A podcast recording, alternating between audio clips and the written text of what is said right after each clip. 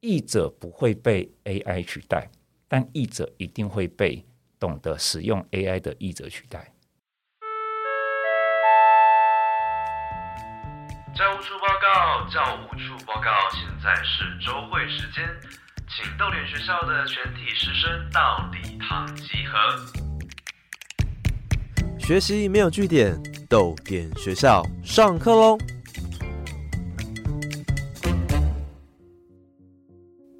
好，欢迎回来逗点学校。我们刚刚跟六来跟伟人聊了一，他们翻译一个作品要做了功课，还有呃翻译文学啊跟非文学会一些有一些不同的地方。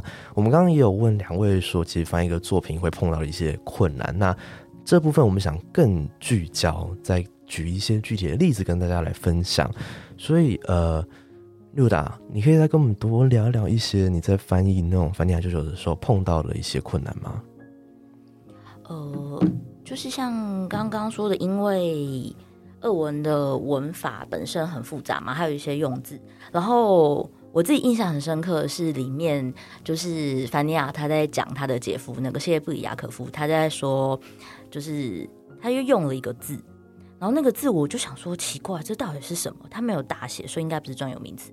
我就丢到 Google，然后用图片搜寻，因为其实图片搜寻真的是一个非常好用。就是有时候他说的那些名词，甚至是动作，因为那个剧本里面他常常会有，就是一个人要讲话之前挂号，然后再说他现在要用什么动作嘛。所以当下反正用图片搜寻，然后甚至除了 Google Translate 之外，我还会用俄国当地的那个入口网站用 Yandex 去查，它其实有时候也会就是。给我蛮多跟 Google 不一样的资讯，因为毕竟是不同的那个后面的那个数据平台。然后讲回刚刚那个，就是凡尼亚他在说他的姐夫，他就说他是那个布萨克。那我就想说这到底是什么？然后 Google 出来跟 Yandex 出来都是一种小圆面包。但是其实在这之前，因为凡尼亚已经骂他姐夫是咸鱼哦，咸鱼又是另外一件事。因为他讲的那个东西，我想说这是什么？那我查出来是是某一种鱼。那我想说，你这样讲它是一条鱼，我想说到底是什么鱼？然后我后来就总算理解，因为这种鱼常常。这个东西我真的花超多时间，这也是其实就是跟以前我们就业务工作就是不会碰到的事情，就是因为它不会出现一些你知道莫名其妙的 词在 你的合约或者在你的文件或技术文件里面嘛，所以因为这个词我查可能要两三天我才明白，就是它其实是拿来做咸鱼。他其实不光只是因为这个鱼，是因为这个鱼他常常拿来做咸鱼，所以他其实里面讲的就是他姐夫是一一条咸鱼。我想说，你才在两每两三个段落之前又有已经说他是咸鱼，现在又要说他是面包吗？可我觉得面包放在这边很不合理啊！所以到底是什么？查了超久、超久、超久，我才明白，他其实是土耳其的一个地名。然后，因为他那个姐夫其实是土耳其人，所以他是说的是他是那个布尔塞人这样。然后我就是发现这件事之后，我真的就是。长吁一口气，然后走到厨房，就是灌了一大杯的水，然后就想说，我觉得我需要冷静一下。从那个不是从厨房里拿出咸鱼来吃吗？不是，没，我们家没有咸鱼那种东西，还还好，也没有小圆面包。如果有那个小圆面包，我可能拿来就是丢在外面泄恨吧，丢在外面半夜三点在叫的鸟这样子。我当下真的有点崩溃，发现就是是什么布尔赛人，然后我就哦，就。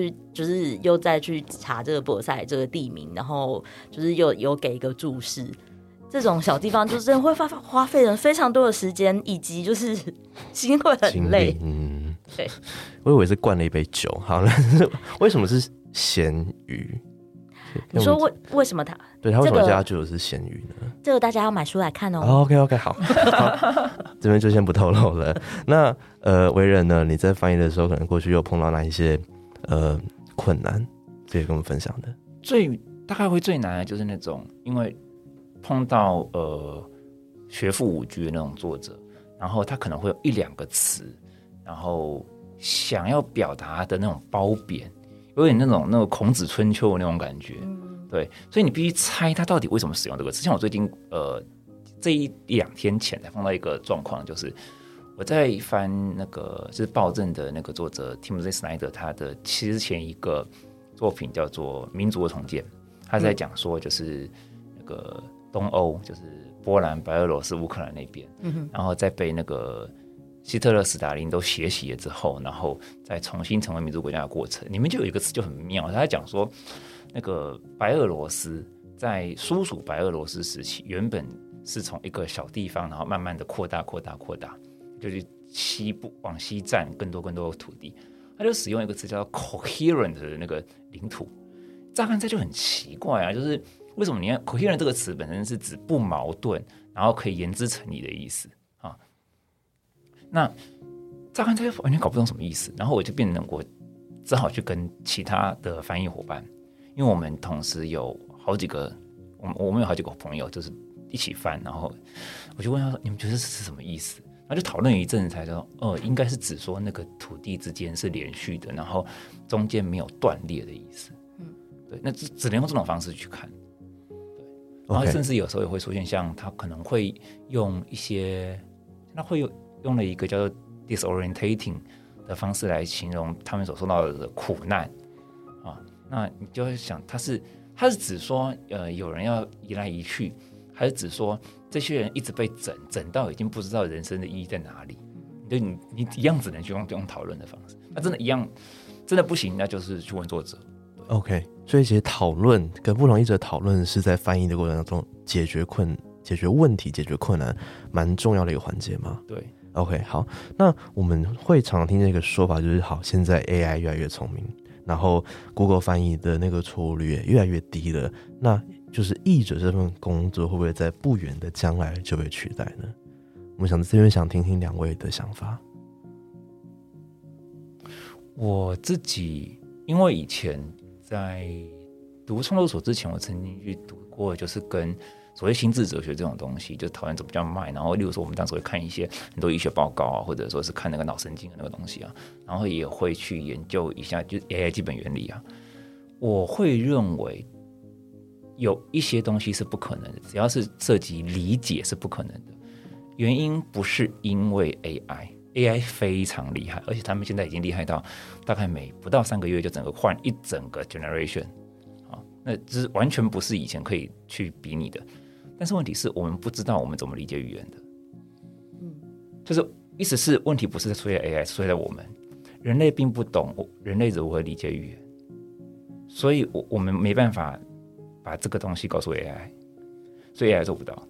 嗯，这个是很有趣的事情，很多人在。讨论 AI 会不会，例如说它能够，呃，AI 驾驶能不能专心小巷、嗯、？AI 驾驶会不会正确判断前面的来车是不是要撞你？或者是 AI 的翻译到底能够翻译什么东西的时候，很多人没有去考虑到的问题，就是很多东西不是因为我们教不了 AI，是因为我们自己不知道。那这个最明显的例子，人类没办法，人类并目前并不了解语言是如何理解的过程，最明显的例子就是误解。嗯。即使是你朝夕相处的人，你通常都是因为什么吵架的？是因为你理解错那句话的意思，对不对？那这是奇怪。假设说我们做语言学者，我们是根据你的脉络啊，跟呃整体环境，跟你对这个人的理解，去理解说那个那句话是什么意思的时候，就那个的符针发出的符针是什么意思的时候，照理来讲，你应该不会出现这个问题啊。结果为什么我们总是跟很亲密的人吵架呢？这是一个很明显的反例，告诉我们，我们对于语言理解的过程，并没有大家直觉中的那么确定。对，那此外，我会觉得另外一件事情就是，译者不会被 AI 取代，但译者一定会被懂得使用 AI 的译者取代。嗯，他应该在很多行业都会生。对，然后像我自己会，我自己其实被科技帮助很大。像我刚才讲说，我们有好几个伙伴。然后我们的翻译是，呃，即时 on time，就是直接在那个在网络上可以看到。我们上有一个有一种东西叫做电脑辅助翻译的软体。严格来讲，我会称之为电脑辅助切句，然后帮助你记下来你曾经译过什么的软体。它不会，它不会帮助你转换啦。对，那这个东西可以呃让不同的人同时协作。然后你也可以，甚至可以在稿子上同时一起讨论，然后它呃可以快速的加快你搜寻的速度。那这东西都是科技，因为有网络，我们来做得到的事情。对，OK，所以它反而是可以帮助译者，甚至可以更顺畅，然后甚至可以做出更正确的判断，是，而不是整个把它取代掉嘛。好，那六阳你觉得呢？我是觉得短时间内完全取代不可能，而且像因为像刚刚那个文人说的，其实人跟人之间彼此之间在沟通的时候，其实就常常会有一些误解，那更何况是 AI。以我自己现在这次翻译那个凡尼亚舅舅来说，因为像里面的人物的个性这些东西不一样，他们使用的语句，其实他们也许讲的是同一个字。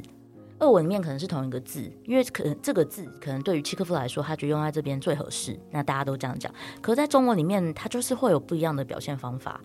所以我觉得 AI 其实应该是蛮难去做到要怎么样判断，就同一个字在两个人就是这么相近的说话的那种对话过程里面，它要翻译成不一样的嗯中文字，然后去以展现不一样的人物个性的差异。甚至可能我想到一个类似的例子，但。Chekhov 有没有？其实我好像没有这样的的使用。我甚至讲，我们人类有时候会去模仿别人说话。对对。那假设今天我假设我平常是一个就是做白领的，但是我在讲的时候，我为了要某些效果，刻意去学蓝领说话。那请问 AI 到底是要在翻译我这句的时候，使用白领的使用方法，还是蓝领的使用方法？嗯，这太困难了。对，的确。OK，好，所以我想。真的是很困难哦，翻译这件事情。哦，对，好啦，我想感谢两位的分享，然后也算是也也解惑了蛮多的问题，就尤其是为人提到的，就是我们甚至可能都不太能够理解彼此了，那更何况你要去 AI 来理解我们，那可能是更困难的事情。那我不知道大家怎么觉得呢？你觉得未来一直会被取代吗？你听完两位的分享之后，你的想法有没有什么改变呢？我想欢迎你上豆点本集来去贴文，告诉我们你的想法。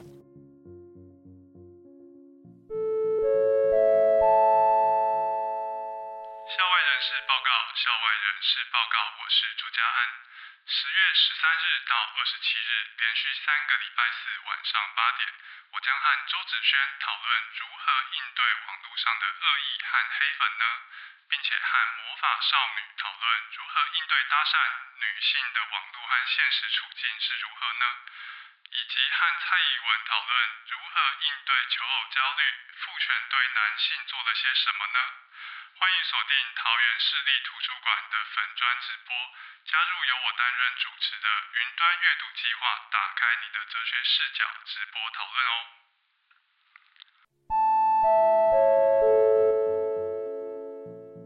那么今天呢，豆点学校邀请了六达跟伟人两位译者来聊他们的养成史翻译一部作品的准备，还有透过的挑战是非常非常扎实的一集。那希望你喜欢今天的内容。按照惯例，有一个问题要问大家，这个也是你们的回家作业，欢迎大家上多点文创本集来去贴文留言回答。那这个问题我们以后先问在场的两位译者。那这个问题是，还有哪一位作家或是哪一部作品是你想要挑战翻译看看的？那。六达呢？翻完了《凡尼亚舅舅》之后，你接下来还有什么作品是想要挑战的呢？就是其实前几天夏明也问我说有没有打算要翻译第二本，然后我就。马上的以尿遁为借口跑了。